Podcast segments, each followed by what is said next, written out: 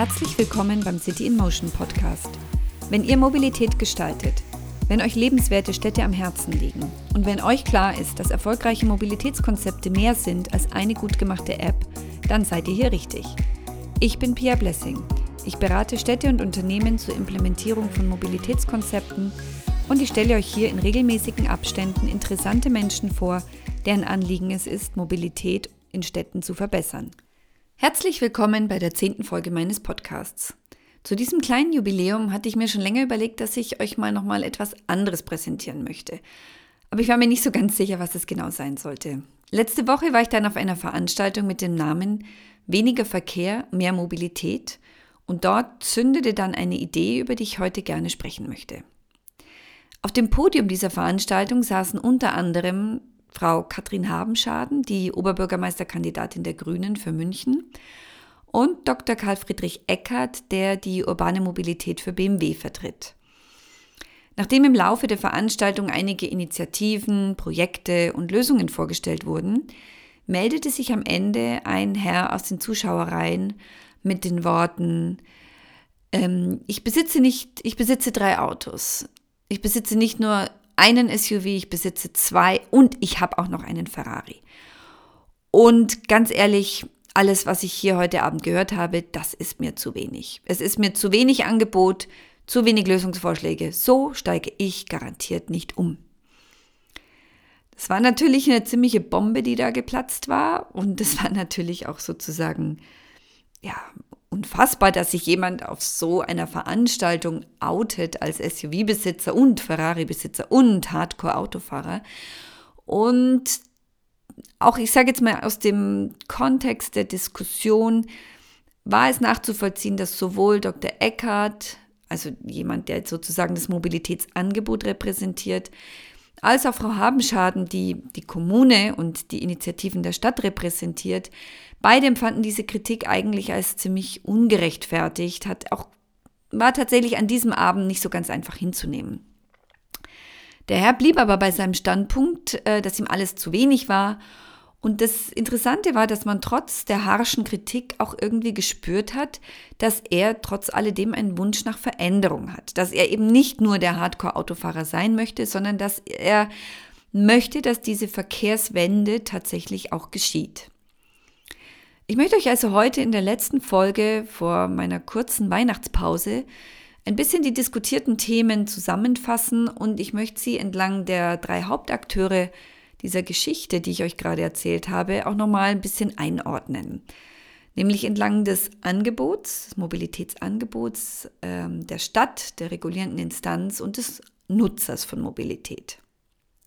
Kommen wir zunächst mal zum Thema Angebote. Ich werde als Beraterin zu Mobilitätskonzepten relativ oft gefragt, was sollen wir jetzt tun? Welche Maßnahme sollen wir jetzt einführen? Und ich glaube, ein Grundproblem ist die Annahme, dass die eine oder die andere Maßnahme sofort Verbesserungen in der urbanen Mobilität bringt. Diesem Trugschluss unterliegen selbst auch manche Studien, die zum Beispiel einen direkten Zusammenhang zwischen Carsharing und Autobesitz herstellen. Doch das Problem ist, dass die eine Maßnahme oftmals nichts bringt, weil sich Gewohnheiten nicht von einem Tag auf den anderen verändern und noch nicht einmal von einem Jahr auf das andere. Denn wenn wir von mehr Mobilität und weniger Verkehr sprechen, meinen wir doch letztendlich, dass Menschen das Auto konkret weniger benutzen sollten und dafür andere Mobilitätsformen mehr. Doch das Auto als permanent verfügbare, am besten vor der Haustür abgestellte Freiheitsmaschine hat sich in unserer Wahrnehmung über Jahrzehnte als das komfortabelste, zeitsparendste und sogar günstigste Verkehrsmittel in unseren Köpfen eingespeichert. Und das kann eigentlich nicht die eine Alternative toppen. Das muss schon ein ganzer Blumenstrauß an Alternativen sein. Jedes der vorgenannten Attribute für Autos, komfortabel, zeitsparend, günstig, kann man übrigens getrost rational in Frage stellen. Weder ist ein Auto bei genauer Betrachtung günstig, meist ist es nicht wirklich schnell, wenn man Staus und Parkplatzsuchzeit ganz rational mit einberechnet. Und selbst die Frage nach dem Komfort darf diskutiert werden. Denn für manche Menschen ist das Steuern eines Autos durch den Stau purer Stress, wohingegen sie es als angenehm empfinden, in einem öffentlichen Verkehrsmittel lesen zu können. Was bedeutet es also, bessere Angebote zu schaffen? In einer Stadt wie München kann man getrost sagen, dass es ein durchaus großes Angebot gibt aus ÖPNV, Carsharing-Diensten, Mikromobilität. Parallel dazu ist es aber immer noch relativ angenehm im Auto zu sitzen, wenn man kein Problem damit hat, viel Zeit in Staus zu vergeuden. Ich glaube aber trotz allem, dass noch nicht alle Angebote ausreichend bekannt sind. Alle sprechen derzeit über E-Scooter, aber wie viele Angestellte haben zum Beispiel davon gehört, dass ein Arbeitgeber ein flexibles Mobilitätsbudget anbieten könnte, so wie ich es im Podcast Nummer 6 berichtet habe über die Firma Mobico. Oder dass Clever Shuttle nicht einfach ein Mobilitätsanbieter ist, bei dem Fahrer unter prekären Bedingungen arbeiten, sondern stattdessen ein deutsches Unternehmen, dessen Fahrzeuge ausschließlich elektrisch unterwegs sind und mit dem ich trotzdem noch billiger unterwegs bin als mit dem Taxi. Mehr dazu hört ihr übrigens im Podcast Nummer 4. Aber zu guter Letzt hat es aber auch tatsächlich mit den Angeboten zu tun, die vielleicht noch nicht ganz passgenau sind. Ein E-Scooter-Haufen in der Innenstadt verdeutlicht noch nicht den Sinn, den Mikromobilität tatsächlich hat. E-Scooter an S-Bahn-Haltestellen in Randlagen machen aber sehr schnell sehr viel Sinn, wenn man sie als Last-Mile-Angebot nutzen kann, wenn ansonsten der Fußweg mehr als 20 Minuten betragen würde und man verführt wäre, deshalb das Auto zu nutzen. Die Herausforderungen, ein wirklich gutes Angebot abzubilden, stellen sich also für die Anbieter so dar. Zuallererst bedarf es der Einsicht, dass Maßnahmen und einzelne Technologien noch längst keine Konzepte oder auch Lösungen für Städte sind. Denn Konzepte und Lösungen unterscheiden sich von einzelnen Technologien hauptsächlich dadurch, dass sie übergeordnete Ziele unterstützen. Zweitens sehe ich es so, dass Konzepte und Strategien für erfolgreiche urbane Mobilität nicht von Technologieentwicklern im Alleingang entwickelt werden können, da diese im komplexen System Stadt implementiert werden. So müssen also viel stärker als bisher Kooperationen zwischen Kommunen, öffentlichen Verkehrsunternehmen und privaten Mobilitätsanbietern angestrebt werden. Und tatsächlich muss auch das Ziel sein, Lösungen anzubieten, die in der Summe so nahtlos funktionieren wie das Auto. Denn die Zukunft der Mobilität ist in meinen Augen nicht nur elektrisch, connected und autonom, wie es vor allem aus der Automobilbranche tönt, sondern sie ist vor allem multimodal, nahtlos und bequem.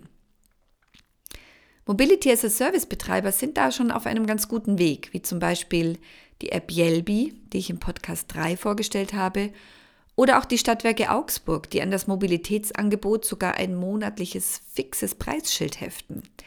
Darüber hatte ich ja mit Dr. Kasatza, dem Geschäftsführer der Stadtwerke Augsburg, in der fünften Folge gesprochen, über deren Mobilitätsflatrate. Neben den Herausforderungen für Mobilitätsdienstleister ein richtig gutes Angebot bereitzustellen, gibt es aber natürlich auch jede Menge Herausforderungen für die Stadt. In meinem allerersten Interview im Podcast Nummer 2 hatte mir damals Dr. Michael Münter ausführlich von den Herausforderungen erzählt, mit denen die Stadt Stuttgart beispielsweise leben muss. Dazu gehören unter anderem, dass die Stadt Lösungen für unterschiedlichste Bewohneransprüche unter einen Hut bekommen muss, dass sie oftmals gar nicht genügend Personal haben und dass sie natürlich infrastrukturell mit bestimmten Voraussetzungen leben müssen, die manch eine Lösung gar nicht so einfach ermöglichen. Außerdem ist die Digitalisierung in Kommunen noch längst nicht so weit fortgeschritten wie bei privaten Anbietern, die ja häufig auf Null aufsetzen können und deren Geschäftsmodelle ja gerade durch die Digitalisierung überhaupt erst ermöglicht wurden. Das bedeutet in der Konsequenz, dass Städte die neuen Verkehrsangebote derzeit noch gar nicht so richtig analysieren können und in der derzeitigen Konstellation auch wenig Möglichkeiten haben, sie zu steuern. Aber auch hier kommt langsam Bewegung in die Sache. Zum Beispiel mit Tools wie von Wunder City, die zumindest schon einmal die Daten von E-Scooter-Anbietern erfassen und für die Stadt aufbereiten können, sodass sie tatsächlich Fahrstrecken und Zeiten überblicken kann und entsprechende Konsequenzen daraus ableiten kann. Mehr hierzu übrigens im Podcast Nummer 8. Aber die Themen und Herausforderungen für Städte sind sogar noch viel komplexer. Städte müssen Regeln schaffen oder auch eben regulieren. Dafür haben sie aber nur einen bestimmten Spielraum. Und dieser wird unter anderem bestimmt durch bundesweite Gesetzgebung wie die Straßenverkehrsordnung und auch durch eine oftmals nicht ausreichende finanzielle Ausstattung. Die Straßenverkehrsordnung regelt die Verteilung des Raums, die Möglichkeiten der Bepreisung und die Priorisierung des Raums auf bundesweiter Ebene. All das behindert aber mögliche neue Geschäftsmodelle und die Handlungsfähigkeiten lokal von Städten. Das Personenbeförderungsgesetz ist beispielsweise ein Gesetz, das versucht, Beförderung zu regulieren, aber dies in einer Zeit, in der man keine Digitalisierung und keine neuen Geschäftsmodelle kannte. Das, was eben damals einst Sinn machte, erscheint heute nur noch wie der Artenschutz für ein bestimmtes Geschäftsmodell, das aber in Sinnhaftigkeit von anderen Geschäftsmodellen schon längst überholt wurde. Der zweite Punkt, der wirklich schwierig ist für Städte, eine richtige Herausforderung darstellt, ist, dass Städte es schaffen müssen, Raum für Mobilität bereitzustellen und ihn neu zu verteilen. Macht es wirklich noch Sinn, heutzutage den Randstreifen ausschließlich für die Aufbewahrung von Fahrzeugen vorzuhalten? Wie sieht die Realität von Lieferdiensten und Sammeltaxis aus, die ebenfalls den Fahrbahnrand benötigen? Und warum sind geschützte, ausreichend breite Fahrradwege immer noch die Ausnahme in deutschen Städten? Wir blicken immer noch gebannt nach Kopenhagen und wundern uns, warum so viele Menschen dort das Rad nutzen.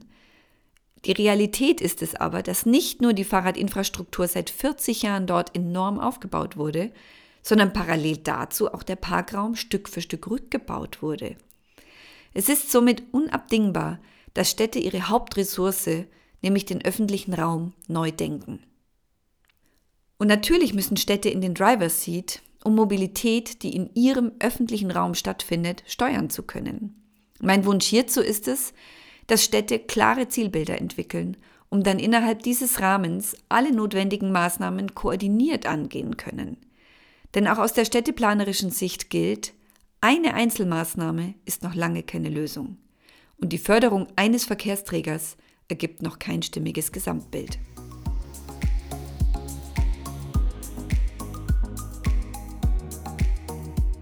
Zu guter Letzt möchte ich nochmal auf die Nutzer von Mobilität eingehen, also im Prinzip auf uns alle. Wie oft reden wir sämtliche Mobilitätsalternativen kaputt, weil wir erwarten, dass diese dieselbe eierlegende Wollmilchsau sind wie das Auto.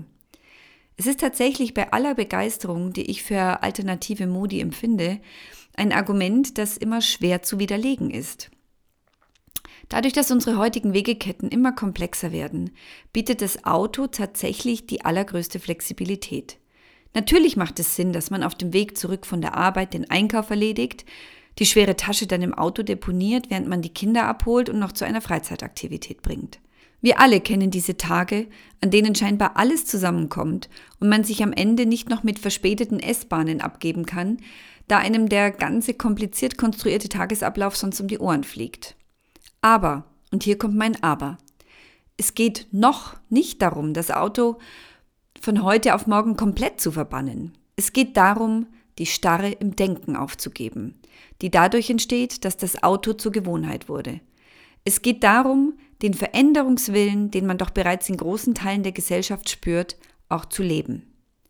Es sind nicht 50 Prozent unserer Gesellschaft Hebammen, die in Randlagen wohnen und die anderen 50 Prozent Schichtarbeiter, die morgens um vier keinen öffentlichen Verkehr nutzen können. Wir alle sind mobile Menschen, die aus unterschiedlichen Motivationen täglich Wege zurücklegen, die man gestalten kann. Mein Wunsch wäre es, dass jede und jeder anfängt, in Alternativen zu denken. Wie wäre es, wenn der Berufspendler, der täglich, sagen wir mal, zwölf Kilometer mit dem Auto zurücklegt und dabei telefoniert, an einem Tag der Woche mit den Öffentlichen fährt und dabei zum Beispiel einen spannenden Podcast hört? Oder noch besser, sich über kollegiales Ridesharing mit einem Kollegen oder Kollegin die Fahrt teilt und sich dabei über Abteilungsgrenzen hinweg austauschen kann.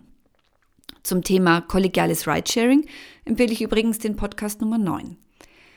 Wie wäre es andererseits auch, wenn man ein bis zwei Einkäufe pro Woche mit dem Fahrrad anstatt mit dem Auto erledigt? Falls es da einige Barrieren gibt, wie zum Beispiel einen fehlenden Fahrradkorb oder die fehlende passende Kleidung, könnte man sich da ja durchaus Gedanken machen, wie man diese Barriere beseitigen kann. Über das Thema besseres Fahrradfahren habe ich in der Folge 7 gesprochen. Und wie wäre es, wenn man den nächsten Freizeitausflug mit der Familie tatsächlich einmal mit der Bahn plant? Bei genauerem Hinsehen gibt es dann nämlich wirklich schöne und auch finanziell ansprechende Möglichkeiten, auf die man sich einfach einmal einlassen sollte. Dem Herrn auf der Versammlung, der vielleicht symbolhaft für viele noch abwartende Verkehrsteilnehmer steht, möchte ich gerne Folgendes sagen. Nein, das perfekte Angebot existiert tatsächlich noch nicht in allen Städten. Aber beinahe alle Städte und viele Mobilitätsanbieter arbeiten bereits daran. Man braucht noch ein wenig Geduld. Außerdem, es lohnt sich, sich mit den Angeboten, die heute schon existieren, auseinanderzusetzen und sie einfach mal auszuprobieren. Und drittens, auch wenn Sie Ihr Auto nicht direkt verkaufen, es wäre bereits ein Gewinn, wenn Sie es nicht für 100 Prozent Ihrer Wege nutzen, sondern vielleicht nur noch für 80 Prozent. Denn meine tiefe Überzeugung ist es, dass uns momentan nicht eine kleine Gruppe von Menschen voranbringen, die zu 100 Prozent alles richtig machen sondern die große Masse, die sich vielleicht nur an einem Tag der Woche anders verhält. Die Freiheit unseres Mobilitätsverhaltens endet dort, wo die Ressourcen am Ende sind.